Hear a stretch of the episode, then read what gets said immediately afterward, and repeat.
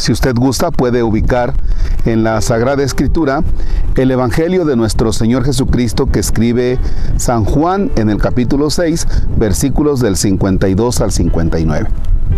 En el nombre del Padre y del Hijo y del Espíritu Santo. Los judíos se pusieron a discutir entre sí, ¿cómo puede éste darnos a comer su carne? Jesús les dijo, yo les aseguro, si no comen la carne del Hijo del Hombre y no beben su sangre, no podrán tener vida en ustedes. El que come mi carne y bebe mi sangre tiene vida eterna, y yo lo resucitaré el último día. Mi carne es verdadera comida y mi sangre es verdadera bebida. El que come mi carne y bebe mi sangre permanece en mí y yo en él. Como el Padre que me ha enviado posee la vida y yo vivo por él, así también el que me come vivirá por mí. Este es el pan que ha bajado del cielo. No es como el maná que comieron sus padres, pues murieron. El que come de este pan vivirá para siempre. Esto lo dijo Jesús enseñando en la sinagoga de Cafarnaum. Palabra del Señor. Gloria a ti, Señor. El que come mi carne y bebe mi sangre tiene vida eterna. Hace unos días visité a una señora eh, no enferma, más bien ya cansada por su edad, más de 100 años. Y cuando llegué, realmente pude ver la fe con la que ella recibía al sacerdote, no, no a Marcos, eh, al sacerdote, porque, porque le llevaba la comunión. Desde la mañana ella había pedido la comunión. Quería sentir esa calma de Dios. Quería sentir la presencia de Dios. Quería sentirse alimentada por Dios. Y cuando supo que le llevaba la comunión, hombre, de veras me impresionó la fe con la que recibió a Jesucristo el Señor y sobre todo porque ella durante toda la vida ha estado comulgando.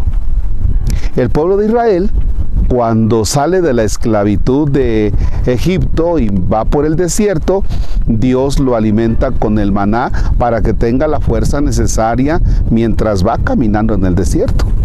Nosotros necesitamos la fortaleza necesaria para caminar en el desierto de esta vida mientras vamos hacia la vida eterna, hacia la vida plena.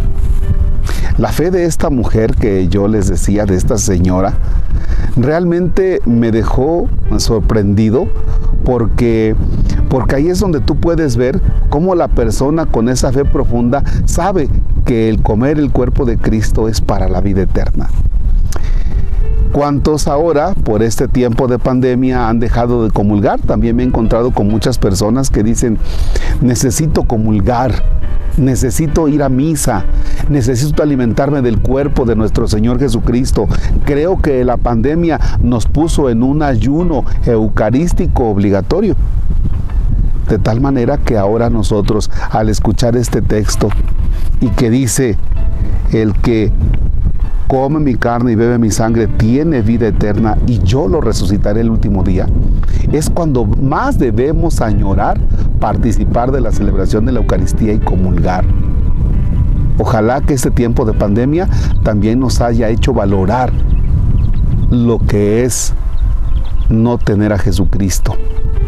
Ojalá que de verdad nos haya dolido no tener a Jesucristo. A mí como sacerdote, cuando los primeros días decían es que no se va a celebrar la Eucaristía, es cuando tú dices, a ver, a ver, espérame. Esto yo lo hacía todos los días y no le prestaba así como que la atención necesaria. Pero ahora, ahora sí realmente valoras, lo haces con más sentido espiritual y además recibir a Jesucristo y saber que es el alimento para la vida eterna y para la resurrección es muy alentador.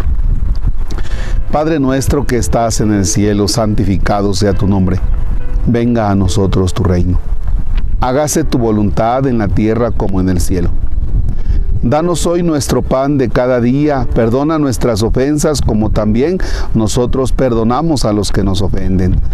No nos dejes caer en tentación y líbranos del mal. El Señor esté con ustedes. La bendición de Dios Todopoderoso, Padre, Hijo y Espíritu Santo, descienda sobre ustedes y permanezca para siempre. El Señor es nuestro gozo, podemos estar en paz. Demos gracias a Dios. Excelente, excelente día.